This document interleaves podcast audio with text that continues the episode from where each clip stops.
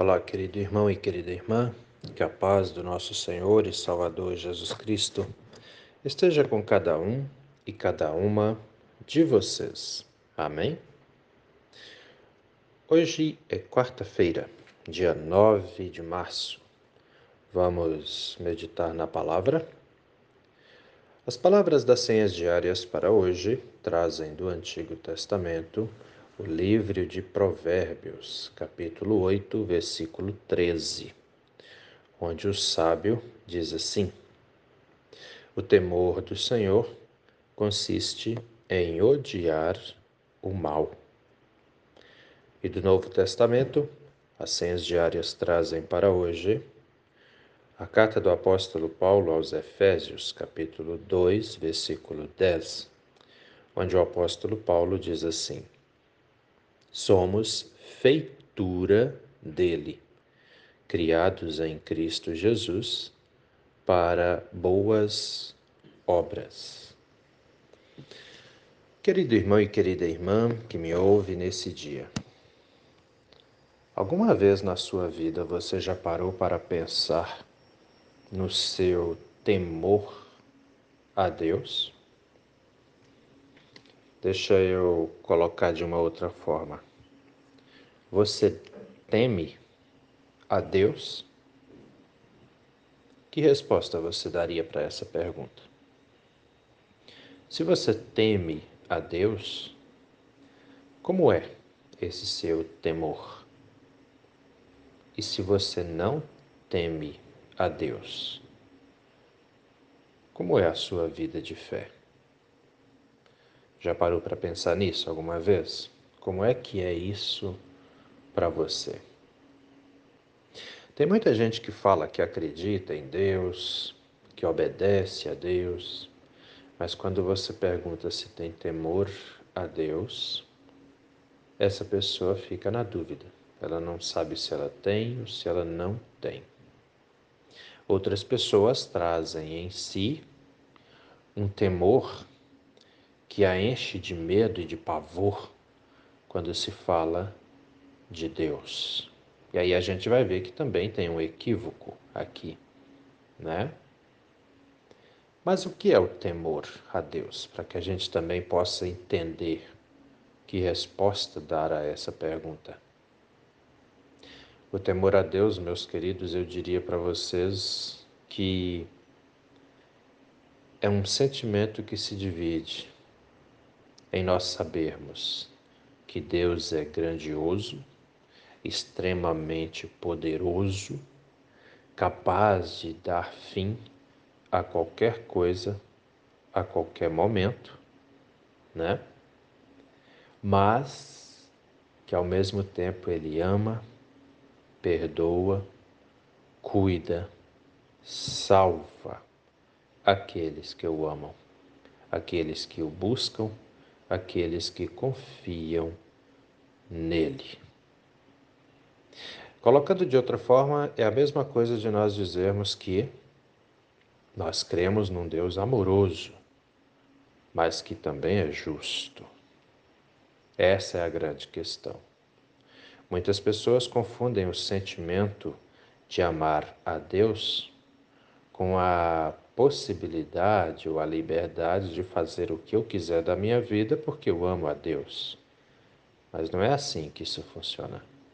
Deus é bom, extremamente bondoso, mas ele também é justo.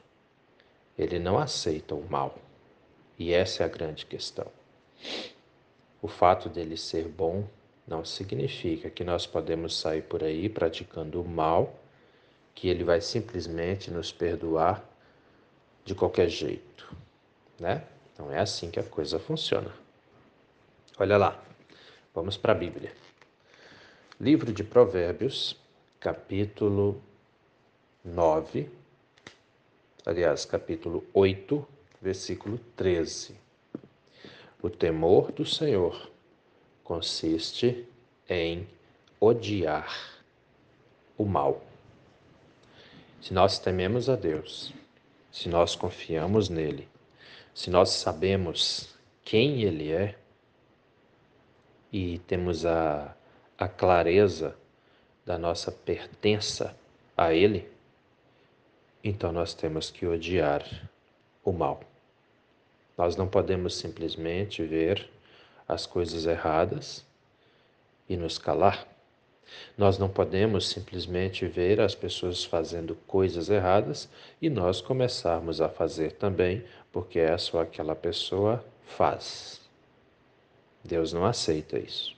E ele não terá por inocente a pessoa que age dessa forma. Essa é também uma grande questão, porque nós vivemos num tempo em que muitas pessoas pensam que porque são crentes, que porque acreditam em Deus, podem inclusive fazer o mal, porque Deus vai perdoar sempre.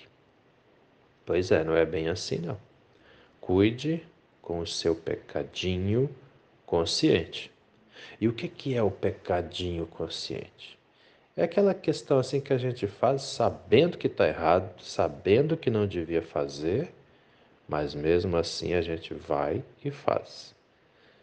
Isso nos torna culpados grandemente.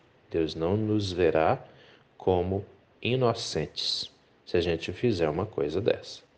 Então, meu querido, minha querida, pense com muito carinho nessas palavras aqui do livro de Provérbios, capítulo 8, versículo 13. O temor do Senhor consiste em odiar o mal. Se a gente parar para pensar, nós vivemos num tempo em que muitas pessoas fazem o mal, né? Muitas, muitas, muitas. Inclusive tem gente que diz que é crente fazendo mal, né? Isso também é um, é um problema grave aí. Mas nós que tememos a Deus, nós que sabemos que somos salvos por Jesus Cristo, nós que sabemos que o amor de Deus está em nós, nós devemos odiar o mal. Mas vamos entender uma coisa aqui. É odiar as coisas más. Mas Jesus Cristo nos manda amar o nosso próximo. Então, se você conhece alguém que vive fazendo mal, você não tem que odiar essa pessoa, não. Você tem que odiar o que ela faz. E como cristão, como cristã, você deve aconselhar essa pessoa para que ela não faça mais o mal. Entendem? É assim que funciona. Não é odiar a pessoa, é odiar as coisas erradas que ela faz. Entendeu? E aí vem o apóstolo Paulo na carta aos Efésios, lá no capítulo 2, versículo 10, onde ele diz o seguinte: Somos feitura dele, dele aqui é Deus, né? Ou seja, somos feitura de Deus, criados em Cristo Jesus para boas obras. Ou seja, somos feitos a semelhança de Deus. É isso que ele quer dizer quando ele fala somos feitura dele, né? Dele que é Deus. Então, somos feitos semelhança de Deus, criados em Cristo Jesus, né? Por causa da, da morte de Jesus na cruz, né? Que nos deu aí o perdão, a vida eterna. Mas isso para quê? Uma coisa que precisamos entender também é que nada é por acaso né? Para que que nós somos feitos semelhança de Deus e somos criados em Cristo, né? Ou seja, somos reconciliados com Deus em Cristo. Para quê? Para boas obras. Deus nos fez, nos criou para fazermos o bem. Jesus Cristo morreu na cruz por nós para que nós fizéssemos o que é bom e certo. Ou seja, aquilo que Jesus fez por nós, que é nos amar, nós também temos que fazer pelos outros também. As nossas boas obras sempre devem, na verdade, não, é, não vamos fechar aqui em boas obras, mas as nossas obras, tudo aquilo que nós fazemos, tem que refletir no mundo o nosso temor a Deus, o nosso amor por Cristo. Entendem? É assim que deve ser. A nossa vida de cristão, ela não pode ser por acaso. Nós não podemos viver fazendo nada por acaso, mas todos que convivem conosco devem ver em nós o temor a Deus, a luz divina, a paz de Cristo. É assim que nós devemos viver. É isso que Deus espera de cada um e de cada uma de nós. Amém? Pensa nisso com carinho, meu irmão. Pensa nisso com carinho, minha irmã, porque essa palavra é para mim, é para você, é para todos nós. Vamos orar? Deus eterno e todo-poderoso, muito, muito obrigado, Senhor, por mais esse dia de vida que recebemos das Suas mãos, por tudo que o Senhor tem feito na vida de cada um e de cada uma de nós.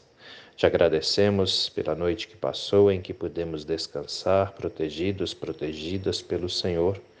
Te agradecemos por mais essa oportunidade que temos de estarmos em comunhão com o Senhor e com o nosso próximo, inclusive fazendo o bem. Assim te pedimos, Pai amado, abençoe esse nosso dia. Abençoe as pessoas que voltam para casa depois de uma jornada de trabalho. Abençoe aquelas que estão se preparando para ir trabalhar. Abençoe os que estão fora de casa, viajando. Meu Deus, que a sua mão protetora e cuidadora de Pai esteja sobre todos os seus filhos e todas as suas filhas também. Nos lembramos com muito carinho dos nossos irmãos e irmãs enfermos e enfermas, e assim te pedimos, Pai amado, repouse sua mão curadora de Pai sobre esses seus filhos e essas suas filhas também. Guarde, meu Deus, o nosso lar, proteja as nossas casas, abençoe cada pai, cada mãe, cada filho, cada filha, cada idoso, cada idosa. Todos nós necessitamos da sua graça, todos nós tememos ao Senhor e confiamos no Senhor. Por isso te pedimos, Pai amado, vem conosco, esteja conosco a cada instante de nossas vidas. É o que nós te pedimos e desde já também te agradecemos, em nome de Jesus Cristo, seu Filho e Senhor nosso. Amém, Senhor. Querido irmão, querida irmã, que a bênção do Deus eterno e todo-poderoso, Pai, Filho e Espírito Santo, venha sobre você e permaneça com você hoje e a cada novo dia de sua vida, em nome do nosso Senhor e Salvador, Jesus Cristo. Amém e até a próxima.